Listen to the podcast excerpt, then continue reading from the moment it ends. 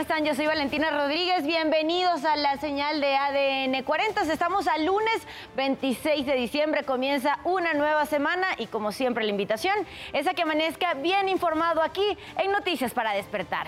La Universidad Autónoma de México encontró un alto nivel de coincidencias entre la tesis profesional de la ministra Yasmín Esquivel, presentado en 1987, con la de un alumno de la Facultad de Derecho, sustentada en 1986.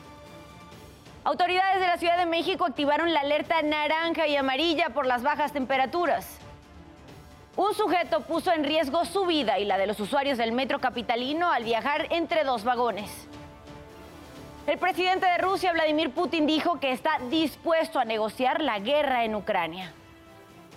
Y Estados Unidos vive una gélida Navidad, una de las más frías de los últimos 40 años.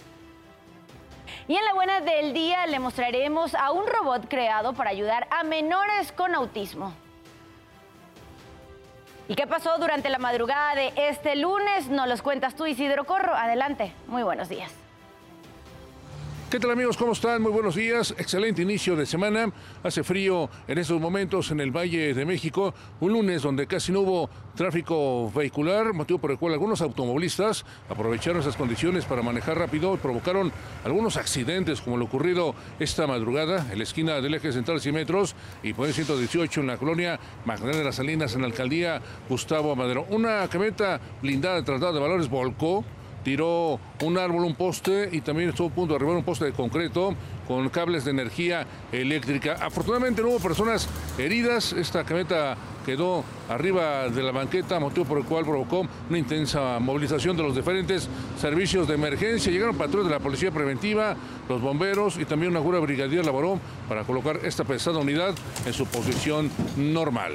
Amigos, reporte que tenemos esta mañana. Gracias Isidro por toda la información y la invitación es a que navegue, a que revise y visite nuestro portal www.adn40.mx. Ya sabe que tenemos información de todo tipo, 24 horas al día, economía, política, el mundo y entretenimiento. Si aún no ha salido de casa, este lunes 26 de diciembre le tenemos aquí las recomendaciones y las sugerencias viales. Se registra buen avance en Avenida Chapultepec de eje 1 poniente hacia eje 3 poniente.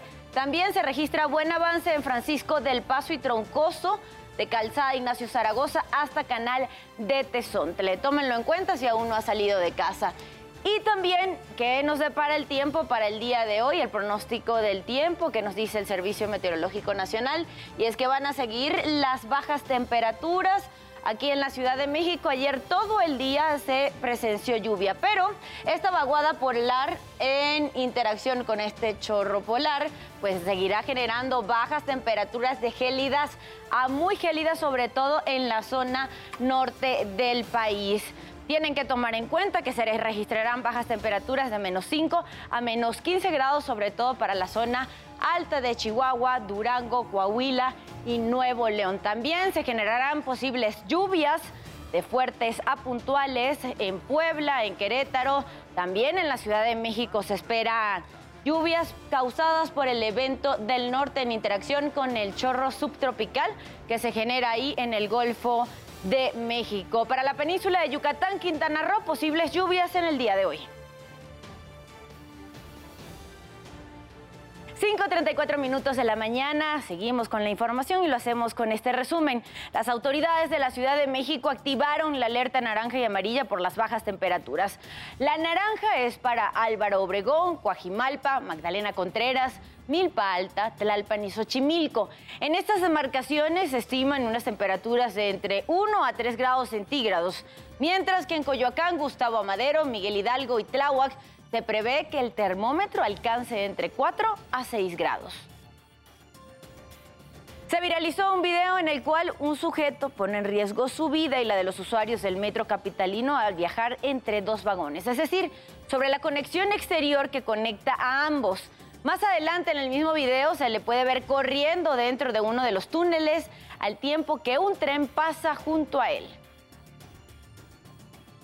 La Secretaría de Medio Ambiente, a través de la Dirección General de la Calidad del Aire, hace un llamado a la población del Valle de México a celebrar de manera responsable el año nuevo sin la quema de fuegos pirotécnicos o fogatas.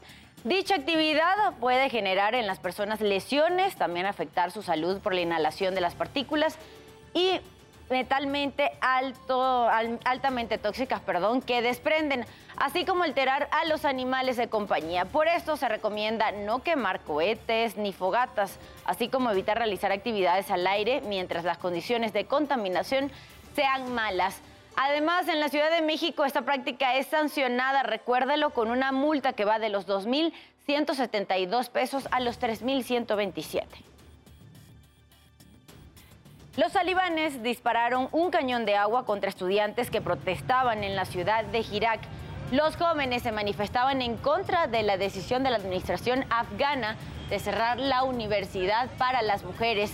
El talibán anunció la medida debido a que no se adhirieron a la interpretación del código de vestimenta islámico.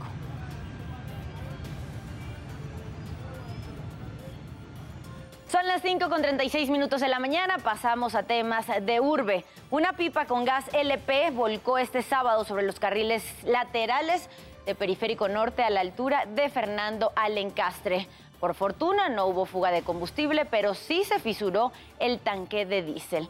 Bomberos controlaron la emergencia y la unidad fue resguardada. El conductor que resultó con lesiones leves quedó detenido.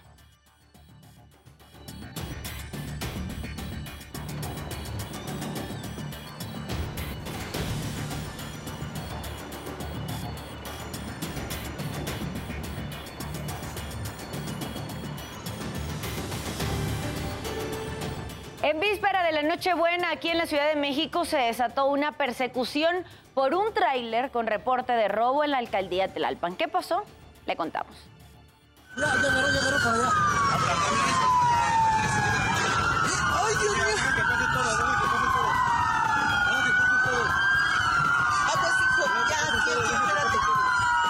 Así terminó la persecución de este tráiler, con orificios de bala en la cabina y cristales. Fue asegurado por policías de la Ciudad de México en el cruce de Calzada de Tlalpan y Ticomán, en la colonia del Lago, alcaldía Benito Juárez.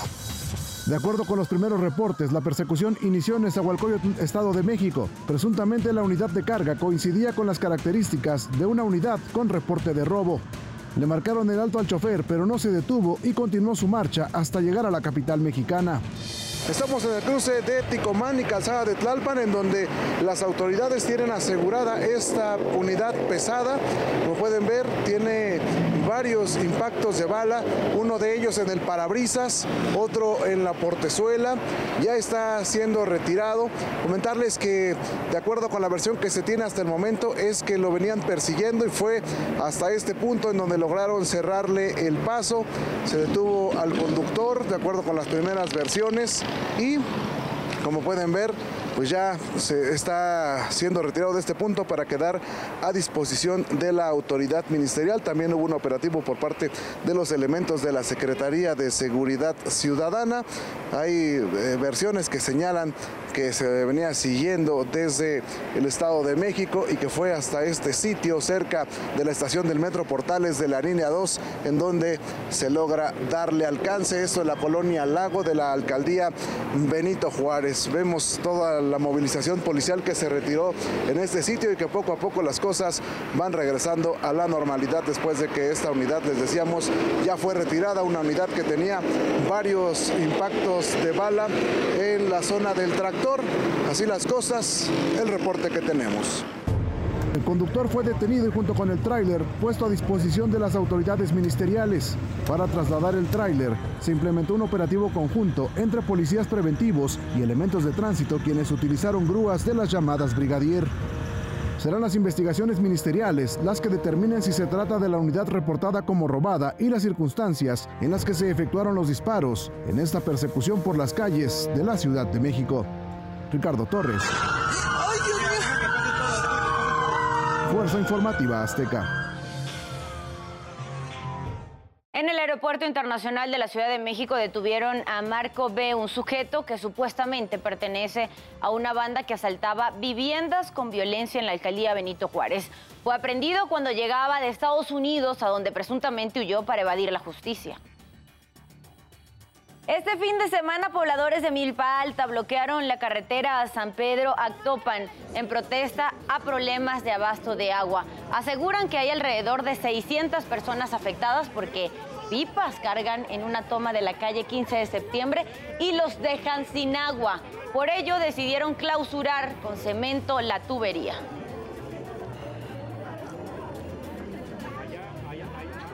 El presidente de Rusia, Vladimir Putin, dijo que está dispuesto a negociar con todas las partes implicadas en la guerra en Ucrania. Dijo que son Kiev y sus aliados quienes se han negado a iniciarla. Mientras tanto, este domingo, en su mensaje de Navidad, el Papa Francisco pidió el fin de la guerra en Ucrania y de otros conflictos. Dijo que el mundo sufre una hambruna de paz. Además, pidió a los fieles a mirar más allá del brillo superficial de las fiestas y ayudar a las personas sin hogar, inmigrantes, refugiados y pobres. Se vogliamo che sia Natale, il Natale di Gesù e della pace, guardiamo a Betlemme e fissiamo lo sguardo sul volto del bambino che è nato per noi. E in quel piccolo viso innocente riconosciamo quello dei bambini che in ogni parte del mondo anelano la pace. Il nostro sguardo si riempia dei volti dei fratelli e delle sorelle ucraini che vivono questo Natale al buio, al freddo, lontano dalle proprie case, a causa della distruzione causata de dieci mesi de guerra. Más información internacional, el rey Carlos III dio su primer mensaje de Navidad en el que rindió homenaje a su difunta madre, la reina Isabel II. El rey señaló que la Navidad era un momento conmovedor para todos los que han perdido a sus seres queridos. También agradeció los mensajes de condolencias que él y la reina consorte Camila recibieron, mostrando amor y simpatía a la familia real. I'm standing here in this exquisite chapel of St. George at Windsor Castle, so close to where my beloved mother, the late Queen, is laid to rest with my dear father.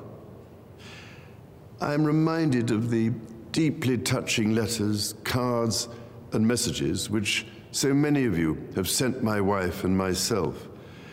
And I cannot thank you enough for the love and sympathy you have shown our whole family. Estados Unidos vive una gélida Navidad, una de las más frías de los últimos 40 años. La gobernadora de Nueva York informó que no había lugar en el estado con bajas temperaturas por arriba de los 0 grados. E incluso en Búfalo cayó una cantidad de nieve sin precedentes. Debido al llamado ciclón bomba, miles de personas se vieron obligadas a suspender sus viajes, ya fueran por carretera o incluso en avión. Sin luz, sin energía o calefacción.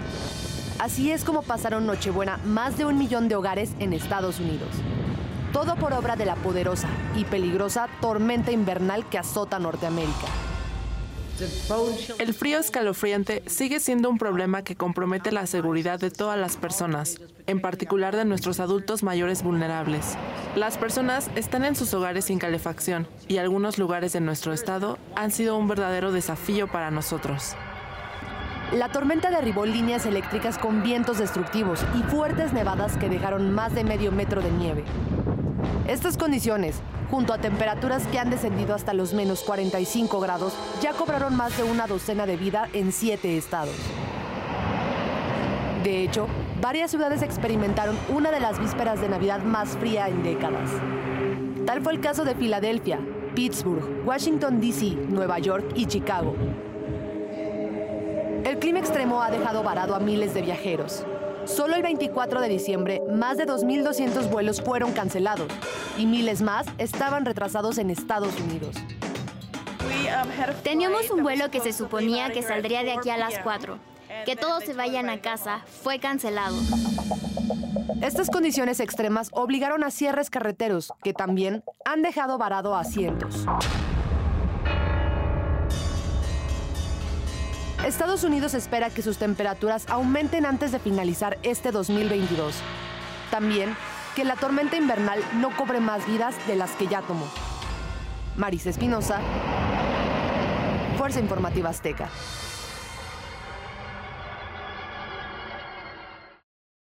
Y fue un sábado de enfrentamientos entre manifestantes kurdos con policías de París. 11 personas terminaron detenidas y 31 oficiales y un manifestante resultaron heridos. Las protestas iniciaron por el asesinato de tres kurdos en un centro cultural. París continúa siendo acechada por la violencia. A unos días del ataque a un centro cultural kurdo que dejó tres fallecidos, son las protestas las que hoy irrumpen la calma en la capital francesa. El sábado temprano, la comunidad kurda de París se reunió para manifestarse en la Plaza de la República. Entre lágrimas y cantos, exigieron respuestas al asesinato de los kurdos, un ataque que expone la vulnerabilidad de la comunidad. También señalaron que el ataque no fue racista, sino político. On essaye de nous faire croire qu'il s'agit d'un assassinat raciste, qu'il s'agit d'un assassinat commis par un déséquilibré. Il est hors de question d'accepter une telle qualification. Rien que le fait de s'attaquer au centre démocratique kurde, c'est un acte politique, une action politique, un assassinat politique. A pesar de que la manifestación empezó como algo pacífico, en cuestión de horas iniciaron los disturbios.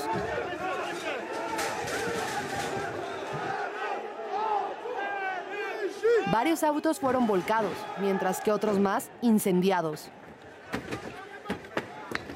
Participantes de la protesta también arrojaron proyectiles a la policía, que respondió con gases lacrimógenos. El desorden continuó durante un par de horas antes de que los manifestantes se dispersaran. No sin antes dejar a 31 oficiales y un manifestante herido, así como 11 arrestos. Avec notre tristesse, avec notre reconnaissance, avec notre amitié, avec notre loyauté au peuple kurde, je vous dis à tous, nous sommes avec vous. Nous sommes avec vous, Anne Hidalgo, et nous serons euh, à vos côtés dans ces épreuves. Vive les Kurdes. Vive les Kurdes à Paris. El gobierno parisino ya trabaja en proteger a los kurdos de Francia, pero para la comunidad el ataque abre viejas heridas. Primero, porque sucedió a días de conmemorar el décimo aniversario del asesinato de tres activistas. También por la persecución y discriminación que la etnia vive desde hace más de 100 años. Una que los ha hecho migrar por todo el mundo. Maris Espinosa, Fuerza Informativa Azteca. Usted ya está bien informado y con todos los datos que necesita saber antes de salir de casa. Manténgase por favor conectado en todas nuestras plataformas porque ADN 40 siempre come.